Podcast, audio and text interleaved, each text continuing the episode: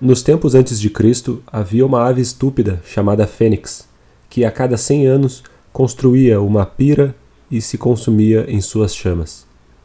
Deve ter sido a prima irmã do homem, mas toda vez que se queimava, ressurgia das cinzas e novamente renascia. E parece que estivemos fazendo e refazendo inúmeras vezes a mesma coisa, só que com uma vantagem que a Fênix nunca teve. Nós sabemos a estupidez que acabamos de cometer. Conhecemos todas as coisas estúpidas que estivemos fazendo nos últimos mil anos. Desde que não nos esqueçamos disso, que sempre tenhamos algo para nos lembrar disso, algum dia deixaremos de construir as malditas piras funerárias e de saltar dentro delas.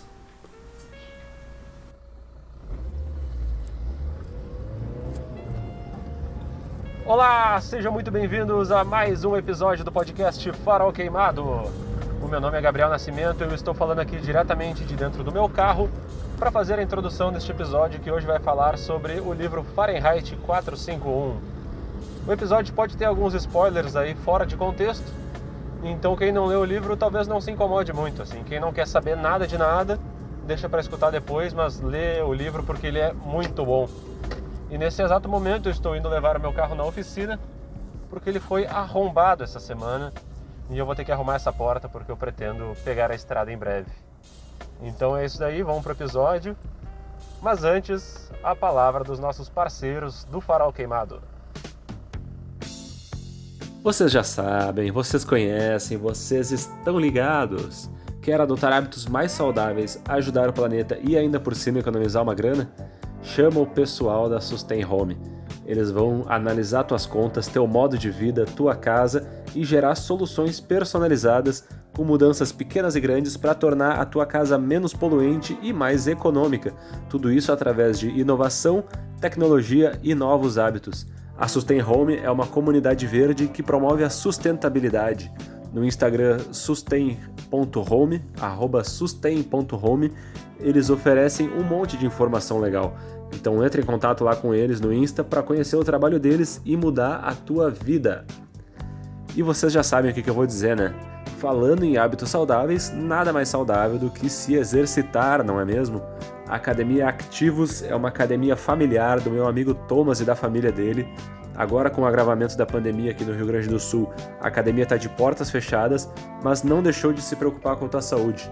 Por isso, fica a dica: cuidem-se, bebam água e mexam esses corpinhos mesmo em casa. O pessoal da Activos está louco para reabrir as portas e quando acontecer, como sempre, com todos os cuidados sanitários, aquele limite de gente para entrar, todo mundo de máscara, todo mundo trazendo sua garrafinha d'água de casa, né? Você sabe. A academia fica aqui em Porto Alegre, na Dom Pedro II, número 1223. Eles oferecem musculação e funcional individual. Procura eles lá no Instagram, academiaactivos e no site academiaactivos.com.br. E como o farol queimado é 100% saúde, nós seguimos na cruzada para te ajudar a largar o nada glorioso cigarro. A Pampa Vape House é a melhor loja de vaporizadores e e-liquids do Brasil. Os caras têm um atendimento super personalizado e atencioso no WhatsApp 51 98926 6481. Repetindo, 51 989266481.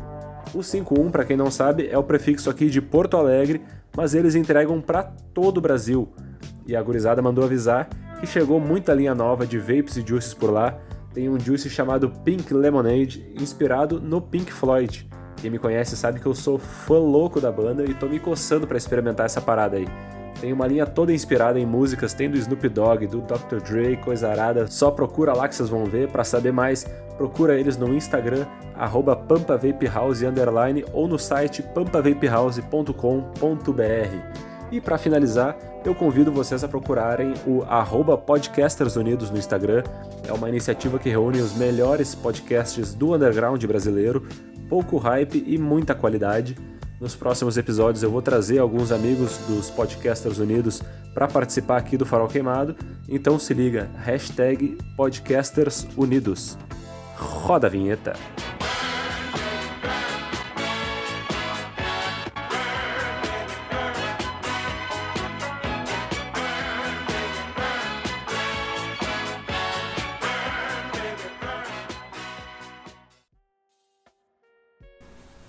Forma como eu decidi ler esse livro é muito doida, sabe? Eu tava um dia aqui em casa, me bateu uma ansiedade forte, assim, antes de dormir. E eu, bah, simplesmente larguei o celular, não queria ficar mexendo. Não gosto muito de ficar mexendo no celular, apesar de mexer muito. É, né, uma coisa não digo contraditória, né, mas a gente vê como funcionam certos hábitos nocivos assim. E aí eu larguei assim e falei, bah, eu preciso pegar um livro para ler. E os livros que eu tava lendo até então eram assim mais densos, é o Sapiens e tal, que né, uma coisa mais e o e ele é grandão assim, eu comecei e não embalei na leitura ainda. E um outro sobre yoga, meditação e outras coisas assim. E aí eu peguei e decidi levantei da cama, fui até ali onde eu deixo meus livros e para não parecer prepotente dizer, fui até a minha biblioteca. E aí pensei, não, vou pegar um livro curto que eu consiga começar e terminar, não necessariamente naquela hora, né? Mas terminar logo assim, sabe, para começar e terminar um e assim sentir vontade de pegar outro e tal porque eu já estava desde dezembro me amarrando para começar a ler um livro, pelo menos. O último que eu li foi o Eram os Deuses Astronautas, que inclusive está publicado aí, na, se não me engano, no episódio 13, o primeiro desse ano. Quem tiver interesse em ouvir algumas coisas sobre. Enfim, vai lá, o episódio de hoje não é sobre isso. Mas aí eu decidi pegar esse livro, né? Eu precisava começar e terminar uma leitura. E aí, na verdade, eu cheguei no primeiro momento e peguei o livro intitulado Caos com K, Caos com K, é, do Milor Fernandes, que na verdade é uma peça de teatro transcrita, né, para livro, é bem fininho e tal. E eu pensei, vou pegar esse daqui, eu já queria ler faz tempo. Só que quando eu comecei a ler, ele tem aquele formato de peça, obviamente, com homem 1, homem 2, fala, sabe? E aí aquela descrição, tipo, ah, entra tal pessoa. E eu pensei, cara, não é isso que eu quero ler agora. Eu já tava naquele pique meio ansioso, eu pensei, não, eu quero ler outra coisa. E aí eu peguei o Fahrenheit. Dentre vários que eu tenho ali, o Fahrenheit é um livro emprestado, que eu não tenho certeza de quem é, mas eu acho que seja. Eu acho que é da minha cunhada. Uh, minha cunhada do meu irmão mais novo, no caso, namorada do meu irmão mais novo. A Júlia, eu acho que é, se não é também, é de alguém, é alguém que possa estar ouvindo esse livro, esse podcast, esse episódio, quem sabe. E aí eu peguei esse livro, deitei na cama e comecei a ler. E para falar muito bem a verdade, eu não lembro é, do início do livro. E é uma coisa que normalmente me chama atenção. É isso, assim, eu olho ou a primeira frase ou o primeiro parágrafo e digo se o livro. Digo não, né? E tento ver se o livro tem alguma coisa que marque, assim. O último livro que me marcou muito pelo primeiro parágrafo que eu me lembre foi o Feliz Ano Velho, do Marcelo Rubens Paiva só que aquele livro especificamente não me encantou muito. O resto da leitura, sabe? Inclusive no meu perfil pessoal, arroba Gabriel o Pensativo, tem uma resenha que eu fiz lá no ano passado, no ano, re... não, no ano passado mesmo, 2020, começo do ano. E também no arroba leitor que escreve, que é onde eu publico minhas resenhas, também tá lá, mais fácil até de achar. Arroba leitor que escreve. Mas isso também é outra coisa. Mas foi o último livro que me encantou pelo começo. E inclusive agora eu vou pegar o Fahrenheit para ver como é que é o começo dele e vocês vão ver aqui junto comigo.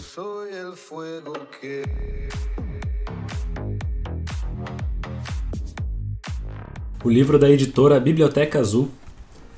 Essa edição aqui tem tradução de Sid Knippel. É uma edição de segunda edição de 2012, 11 primeira reimpressão 2017.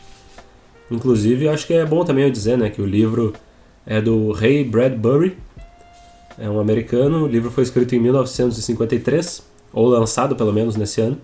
Mandar um salve aí, Biblioteca Azul. Muito obrigado pelo livro. Nem me deu, né, mas muito obrigado por terem feito esse livro aí chegar até tantas pessoas. E obrigado também a quem não queimou esse livro. Mas isso a gente vai falar mais adiante. Uh, a primeira parte, o livro é dividido em três partes. A primeira chama-se A Lareira e a Salamandra. E a lareira e a salamandra começa na página de número 21. E claro, sim, essa frase é muito boa, inclusive eu ouvi ela recentemente, mas quando eu li o livro não me chamou tanto a atenção quando eu comecei a ler. É uma frase só, uma frase que seria um parágrafo. Diz: Queimar é um prazer. A questão é: eu peguei esse livro para ler.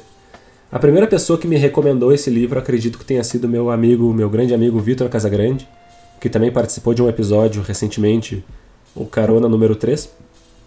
Quem estiver ouvindo aí em qualquer player, dois episódios atrás aí vai encontrar o Carona. É, e ele me recomendou, ele tinha lido e tal.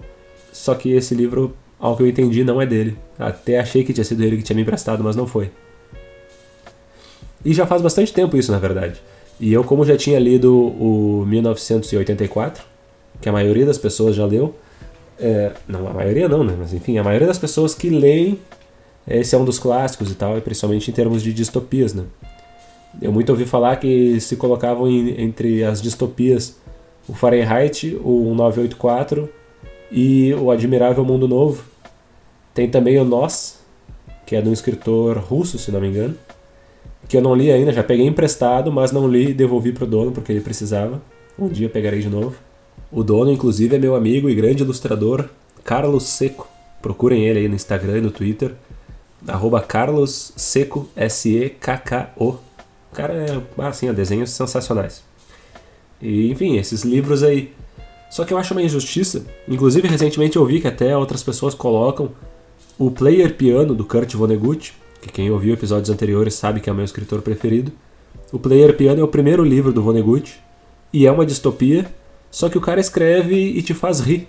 O cara escreve com, humor, com bom humor, com leveza, ele brinca com, sabe, com qualquer coisa. O cara é muito bom.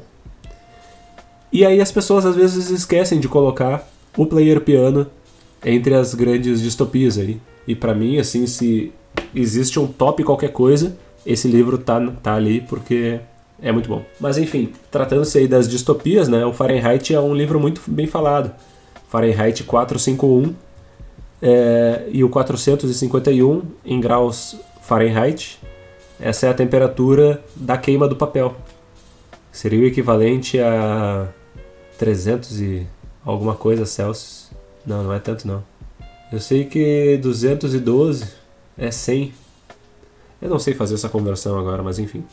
212 graus Fahrenheit é 100 Celsius, fica aí essa informação. Como eu sei? Ah, faz tempo. E o Fahrenheit, como eu vinha dizendo, ele é um livro que está aí nesses grandes clássicos das distopias. E foi esse o livro que eu peguei para ler naquela noite ansiosa de um mês ansioso que foi fevereiro de 2021. Para mim, obviamente, para você, querido ouvinte, pode não ter sido, e espero até que não tenha. Eu comecei a ler o livro, não sei até que ponto eu li, mas o que eu sei é que eu levei aproximadamente uma semana, ou mais do que isso, para chegar a 70 páginas lidas, que seria o final dessa primeira parte. E também é o primeiro terço do livro. A segunda parte não tem exatamente um terço, mas a última parte é mais longa. E eu li essa primeira parte em vários dias, e a segunda e a terceira, ou seja, os dois terços finais do livro, eu li numa tarde. Tarde e noite, assim, entre pegadas e largadas do livro porque precisava fazer coisas aqui em casa. Mas eu li aquele livro assim, quando eu vi que eu tava chegando no final, tipo, as últimas 100 páginas foi aquela coisa que quem, quem lê sabe, né? Aquela coisa de, não, agora eu vou ir até o fim. Porque tu não deixa o livro faltando pouco, ainda mais numa parte ainda mais cativante, eletrizante da história. E o doido é que, assim, essa demora para eu começar a engrenar na leitura, eu acho, eu percebi que tem muito a ver com o fato de ser uma distopia é, mais ou menos tem a ver assim com o tempo que eu levei, mais ou menos o tempo que eu levei para me familiarizar com a realidade da narrativa, sabe? Porque tipo assim, num primeiro momento parece que é algo distante, irreal e fantasioso, e aí depois se torna real até demais, né? Como real até demais foi descrita BoJack Horseman, a série sobre a qual eu falei no episódio anterior. Então tu vê, essa introdução aqui já é cheia de ganchos para quem tiver afim ouvir os episódios anteriores aí do Farol Queimado. Quem chegou aqui através do livro vai encontrar outras coisas interessantes aí no, no meu podcast. E também fica à vontade aí para entrar em contato com farolqueimado no Instagram, farolqueimado.outlook.com no e-mail, obviamente. E essas são as formas aí de entrar em contato, como eu já disse também, o meu perfil pessoal, Gabriel Pensativo. Também estou sempre disponível lá para trocar uma ideia. E é isso, assim, eu levei esse certo tempo para me adaptar à leitura. Mas também, como eu disse, depois que embalou, embalou, né? Tipo, foi uma loucura. O lance, assim, a história, ela basicamente é a história de um bombeiro de 30 ou 40 anos, chamado Guy Montag, ou Guy Montag. Eu lia sempre como Guy Montag, mas eu vi que no filme os caras chamam ele de Montag. Outras pessoas falam Montag, Montag. Eu li Montag, e Montag inclusive é uma, uma marca de, de fábrica de cadernos, de papéis, ou sei lá, uma coisa que depois né, tipo, são coincidências aí que não são coincidências. Eu acho que o autor chegou a dizer que eram coincidências e o pessoal acredita. Mas não é, né? Obviamente que não é. O cara não pega e bota o nome de, sei lá, de Labareda no personagem principal de um livro sobre chama. Claro que não tem nenhum cara chamado Labareda nesse livro, mas vocês entenderam a ideia. Primeira coisa que me veio à cabeça. E o cara esse, o bombeiro, ele vive, eu achava que era nos Estados Unidos, mas o filme se passa na Inglaterra, ou pelo menos tem sotaque britânico. Mas como o Bradbury é americano, eu achei que se passava lá. Mas enfim, o cara vive num futuro ali, como o livro é dos anos 50 e ele faz alguma referência aos anos 90, eu acredito que se passe mais ou menos no início do século 21. Seria aproximadamente o que nós estamos vivendo agora. E é um mundo uh, onde ler e possuir livros é considerado crime. E o bombeiro, nessa nova organização social, ele não apaga os incêndios, mas ele os inicia, ele é o incendiário. Ele não é o firefighter, ele é o fireman. Tanto que o livro é inspirado num conto escrito pelo Bradbury, que seria o Fireman, uh, que foi publicado anteriormente, ou sei lá. E depois ele escolheu trocar o título para Fahrenheit 451, porque, né, é isso aí. E os livros, e muitas vezes quem possui esses livros, quem é pego com esses livros, é queimado. Na verdade, até normalmente as pessoas são presas e tal, mas tem casos e casos que as pessoas também podem acabar sendo acometidas pelas chamas, pelo fogo líquido lançado de lança-chamas. Isso que é muito legal, os caras. Eles não poupam tempo, é lança-chamas boladão. E apesar da temperatura estar tão alta nessa gravação, até porque eu não estou com ar-condicionado ligado hoje, nem ventilador, para tentar ter o melhor som possível, eu acabei de conseguir congelar uma cerveja que eu estava tomando. Deixei um restinho dentro do freezer e a minha geladeira, quando ela quer, ela é forte. Mas daqui a pouco descongela e eu consigo molhar a palavra e lubrificar as ideias. Bom, essa, essa realidade é, narrada aí, assim, essa, esse momento do livro, ele já existia por cerca de 40 anos, assim, ou seja, há 40 anos que já era proibido é, aproximadamente, né, de se ter e ler e até obviamente escrever livros. Uh, e o personagem, esse, por ter essa faixa de idade, ele nunca viveu num mundo sem. Uh, num mundo sem essa. Né, num mundo de leitura, num mundo onde as pessoas lessem. E, na verdade, seja dita, muitas pessoas já não viviam no mundo de leitura, mesmo quando era permitido.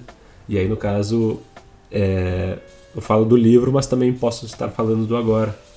Até porque o livro é de 1953 e a história por se passar, acredito eu, no início do século XXI, né, tem alguma alguma proximidade aí com a nossa realidade. Mesmo que é muito doido porque as distopias elas sempre pegam alguma coisa e exageram. Aí às vezes elas chegam aqui e falam: "Ah, mas não é exatamente assim". Mas o cara exagerou e chegou perto.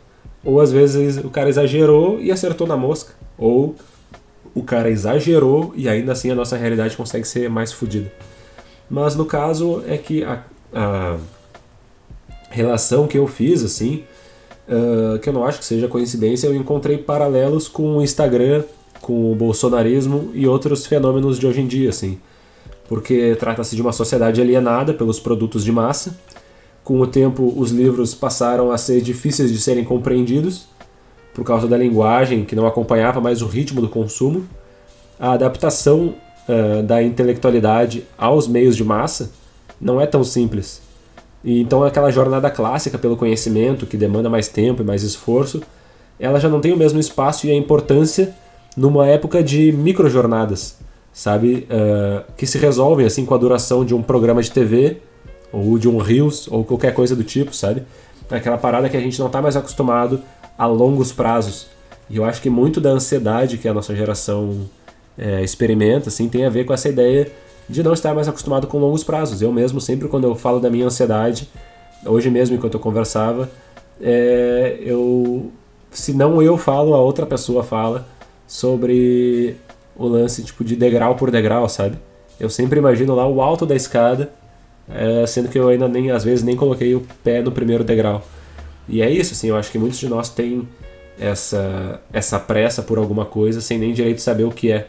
E o porquê pode estar muito nisso, assim, nessa aceleração que, cara, muito se fala, né? Não sou eu o primeiro, não estou falando nada de novo aqui.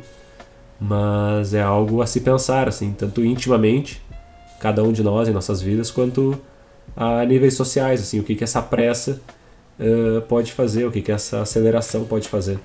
Porque, ao que parece no livro, não houve uma censura oficial aos livros ou à leitura. A sociedade simplesmente parou de ler. E aí, com isso, parou de pensar. É muito doido, assim, porque é muito aquela coisa do cara. Hoje em dia a gente já vê muita gente que não lê porque, ah, não tô afim, sabe? O filme tem uma adaptação interessante. Uh, que o filme, assim, eu, eu, eu, não comentei antes, mas na verdade o livro ele tem uma adaptação para o cinema de 66 dirigida pelo François Truffaut, que eu particularmente não achei o bicho, sabe? As pessoas que tinham visto e comentaram, ou que eu ouvi falar, falaram muito bem, assim, sabe? Inclusive o Luiz, no audião, quando nós comentamos, eu comentei que eu estava lendo esse livro, ele falou, ele foi o primeiro que me falou do filme, e falou, ah, tem um baita filme e tal. Eu gostei do filme, não vou dizer que eu não gostei, mas assim, por também não estar tá muito acostumado a esse ritmo de filmes e a esse tipo de filmes, eu, sei lá, senti alguma coisa. Eu gosto também, assim, tipo, de adaptações fiéis à obra, sabe? Eu fico sempre pensando, por que tirar coisas do livro? Ou por que mudar coisas? Ou por que, às vezes, inserir, sabe, algum recheio na, no contexto, imaginar o que, que o personagem poderia estar fazendo é legal. Mas tirar o que já tá ali, cara, coloca, sabe? Coloca. É para adaptar, então, tipo, adapta. Se é difícil de fazer, adapta. Mas não deixa de fora certas partes da história, porque são interessantes. Tem um personagem do livro que não tá no filme. Isso é muito triste, mas enfim, no filme tem uma cena interessante que não lembro se é o personagem principal ou se é algum outro. Acredito eu que seja até o principal mesmo. É que uma outra personagem pergunta para ele: é, por que que tu não lê livros? E aí ele fala exatamente assim. Não exatamente porque eu tô lendo, mas ele enumera. Em primeiro lugar, eu não estou interessado. Em segundo lugar, eu tenho coisas melhores a fazer. E em terceiro lugar, é proibido. Ou seja, tipo assim, isso é muito sutil, mas ao mesmo tempo é muito gritante, sabe? Ele não tá lendo porque não, ele não tá não lendo porque é proibido. Ele não tá interessado e ele tem coisas melhores a fazer. E aí depois vem a proibição. E a história é exatamente assim, sabe? Eles dizem que as pessoas simplesmente pararam de consumir por causa disso, assim, da aceleração do rádio, da TV e tudo mais. E pararam de ler livros e tal. Então, é, tem um dado momento, eu vou ler mais adiante algumas citações, assim, uh, que mesmo fora de contexto podem ser consideradas de alguma maneira spoilers, mas eu acho que quem quem estiver ouvindo aí assim vai vai superar. Não é assim, eu não sou um cara que gosta de spoilers, então né, eu vou tentar ser o mais sutil possível e acho que não é algo assim que é algo que talvez possa até te cativar ainda mais. Não vou dar spoilers do enredo, sabe? Talvez até dê, mas citações são citações interessantes, assim, são bem marcantes. E eu acho que são podem contribuir, mas eu vou botar um aviso antes de começar essas citações para cada um saber se quer ou não seguir adiante. O lance é esse, sabe, que o cara, ele simplesmente decidiu que não que não que não queria fazer o bagulho, sabe? Não é, ah, nossa, tá é proibido eu não faço. Não, tem outros motivos pelos quais eu não faço e também é proibido. Mas enfim, eu já disse isso. No filme também tem uma outra cena interessante que tem a ver com essa parada de fazer o que é permitido, fazer, sabe, o que se quer fazer e tal. Uh, um cara, o chefe, o capitão dos bombeiros, pergunta para um outro. Pro, é pro protagonista, na verdade. Uh, no filme, né? Montag, o que que tu faz nas tuas horas livres quando tu tá em casa? E aí ele fala, ah, normalmente eu corto a grama. E aí ele fala assim, e o que que tu faria se fosse proibido cortar grama? Ele falou: Eu só ficaria olhando ela crescer. E o capitão responde: Bom, muito bom. Tu pode estar próximo de uma promoção, viu, Montanha? Sabe, aquela coisa assim, tipo, encorajando o cara a ser medíocre, a ser inerte, a ser alienado, a ser estagnado, a ser um zumbi, né? É muito doido, assim, no livro os caras falam que é, as estradas, a velocidade nas estradas é de centenas de quilômetros por hora, os carros super potentes, que é para tu passar voando e para que tu não seja para que tu não esteja preocupado com sabe aquela coisa de dirigir e ficar pensando na vida? Sabe quando a gente tá no ônibus e fica pensando na vida, no trem fica pensando na vida? No livro isso daí é tipo, cara, tu não vai ficar pensando na vida. O metrô também tem um nome especial lá pro trem. É um trem que toda hora vai passando anúncios no som, no equipamento de som. E as pessoas gritam e tal, então tu sabe, com o anúncio, então tu não tem como ter momentos de reflexão de fato assim. Bom, aqui eu acho que começam as partes já mais cedo do que eu imaginava, assim, as partes de de spoilers, possíveis spoilers, a respeito do livro, mas eu acho que não chegam a ser assim. Num determinado momento, o Montag ele se vê uh, revoltado com esse sistema, sabe, com essa, com essa coisa. Ele começa a questionar o que poucas pessoas fazem e que muitas até desencorajam, sabe. E ele reclama assim: nós temos tudo, nós temos tudo o que nós precisamos para sermos felizes, mas ainda assim nós não somos felizes, sabe?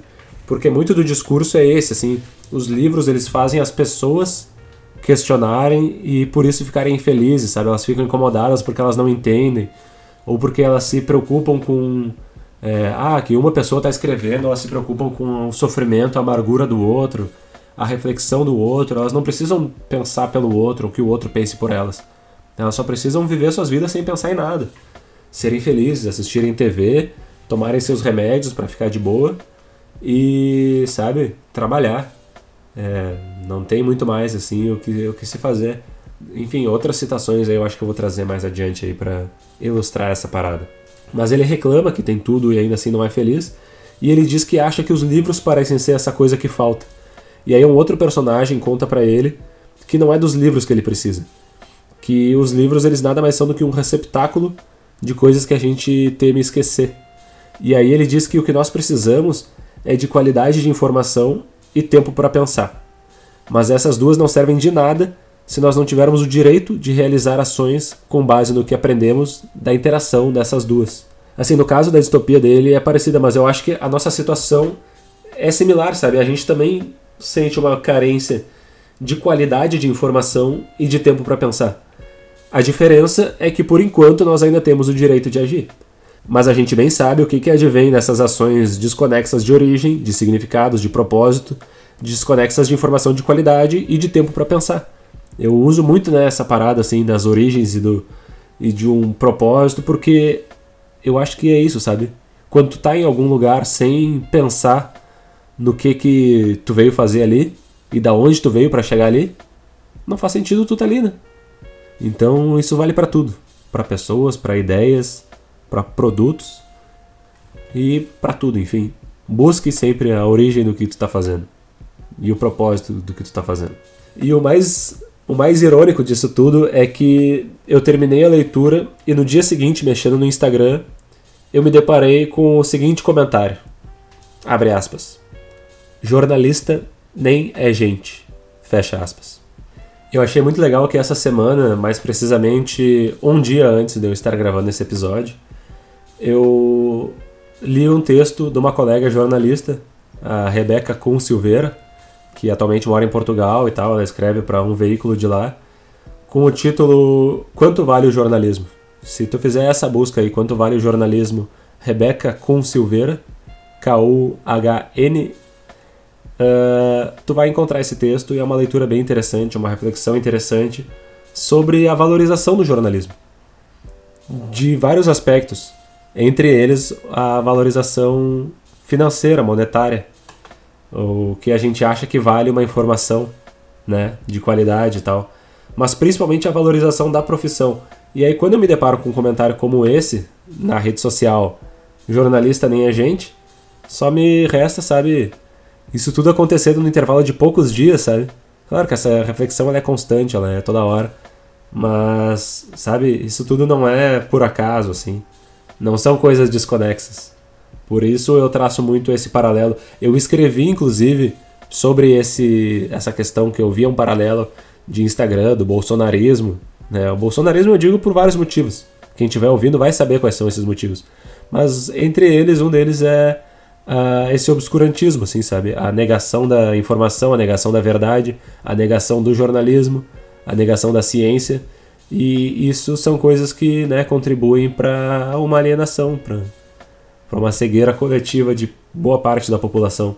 Mas uma coisa que me fez pensar bastante também é essa ideia de que nós, eh, a partir do momento que nós lemos o livro, nós carregamos o conhecimento que ele contém. A história, a, o contexto, nós carregamos isso de alguma maneira em nós. E o livro, o livro no caso Fahrenheit 451, traz isso. E assim, eu fiquei pensando que se durante esse período aí não se pode ter e nem ler livros, obviamente que não se pode escrever, sabe? E aí se perde uma, uma coisa muito importante que é a preservação, a representação, o retrato e a preservação dessa ideia desse presente, sabe? Dali a um tempo, é, as informações elas vão ser confusas sobre aquele período porque não há registro, sabe? Nós vivemos isso aqui no Brasil, período da ditadura, mesmo com Comissão da Verdade e tudo mais. Foi um período nebuloso, sabe? E é um período assim que, enfim, faltou a liberdade, tanto de imprensa quanto de qualquer outro tipo de, de redação, sabe, de registro. E isso é uma parada que a gente não pode nos, nos permitir perder. E é por isso que eu comecei esse episódio com essa citação da Fênix, que é de um personagem uh, que ele sim aparece mais para a reta final do, do livro, mas ele fala exatamente isso, assim, sabe? Nós já sabemos o que nós fizemos no passado. A gente não pode esquecer disso. E quem sabe a gente sempre constantemente lembrando disso, uma hora a gente para de cometer os mesmos erros. Outra coisa que eu acho muito legal é que uh, o Fahrenheit ele, ele passa uma ideia, também de uma certa maneira, uma ideia final, de que assim.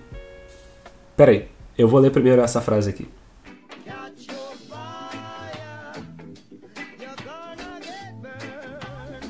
Tá, na verdade eu vou ler várias frases. Essas frases elas são do Capitão dos Bombeiros, que é basicamente né, o principal encarregado pela queima dos livros.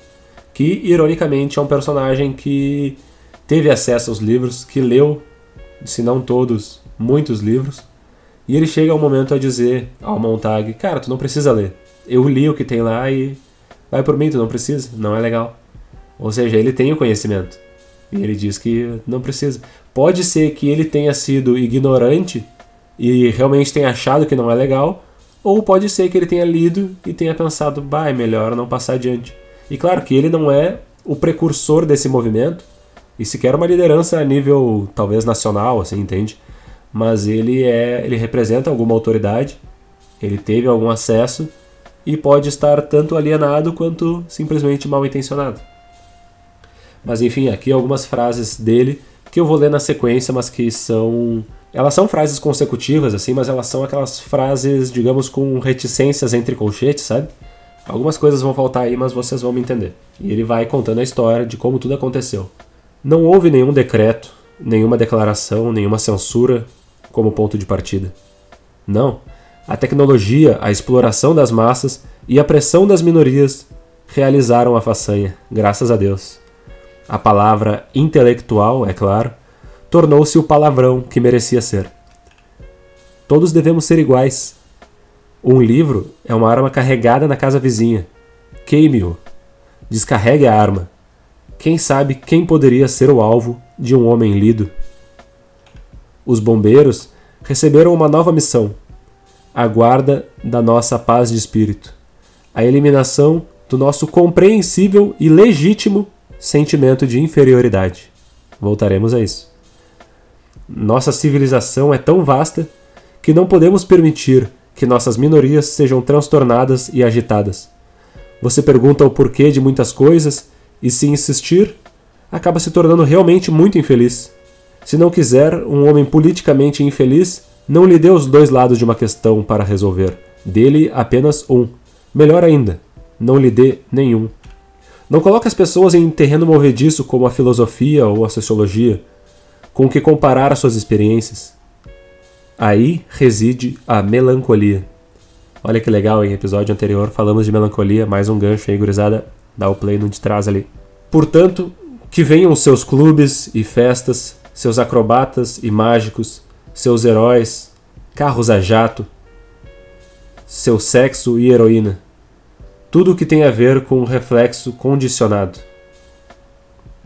Tudo o que tem a ver com reflexo condicionado. Reflexo condicionado. Aquela frase ali em cima que ele diz que os bombeiros tinham a missão de eliminar, de guardar a paz de espírito e eliminar o compreensível e legítimo senso de inferioridade. É disso que eu, que eu quero dizer, sabe? Ele fala em vários momentos assim, ah, porque aquele nerd da escola, tu, tu sabe como é que é, aquele que quer sempre ser o sabichão, ele quer ser melhor do que tu. Mas assim, tu não, tu não, tu não precisa se esforçar para ser melhor do que ele. Basta que ele não possa ser melhor do que tu. Basta que a gente nivele por baixo a coisa. E ele diz num dado momento que na verdade quem nivelou por baixo foram os, os meios, foi a comunicação de massa, sabe? Mas tudo isso é, me remete a uma ideia que também é passada por um outro personagem ao Montag, ao protagonista, que fala assim: as pessoas essas que não, ela não fala exatamente assim, é só uma ideia final. Assim. As pessoas essas que buscam é, o conhecimento, que preservam o conhecimento, elas vão ser necessárias eventualmente. Elas vão voltar a ser necessárias. E elas vão estar ali à disposição. Mas o erro que elas não podem cometer é de achar que elas são superiores, que elas são especiais, que elas são mais importantes, não. Porque não basta o conhecimento. É preciso saber o que fazer a partir dele.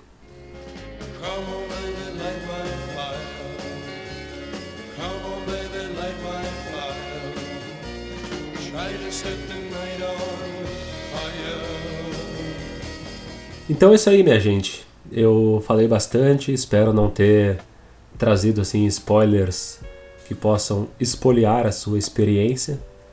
Eu vou terminar esse episódio como eu costumo terminar as resenhas que eu escrevo e publico. Olha que ironia no Instagram. Né? É, foi uma ideia que eu comecei a ter e é muito mais para eu ter, como o meu Instagram pessoal é um álbum de fotos, um álbum de lembranças meu. Era para deixar registrados os livros que eu li e também de alguma maneira exercitar essa reflexão assim e compartilhar com quem pudesse se interessar. Então eu escrevo e publico lá nesses perfis que eu já comentei aí. Vamos repassar mais uma vez? Arroba Gabriel o Pensativo, arroba Farol Queimado e arroba Leitor que Escreve. Enfim, sigam ou não, mas se quiserem dar uma olhada no conteúdo, o conteúdo do Farol Queimado é esse daqui, né? Não tem rede social, a rede social é mais para interação. Mas de resto é isso.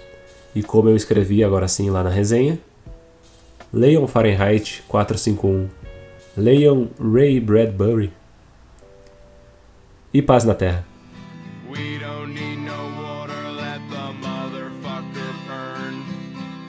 motherfucker.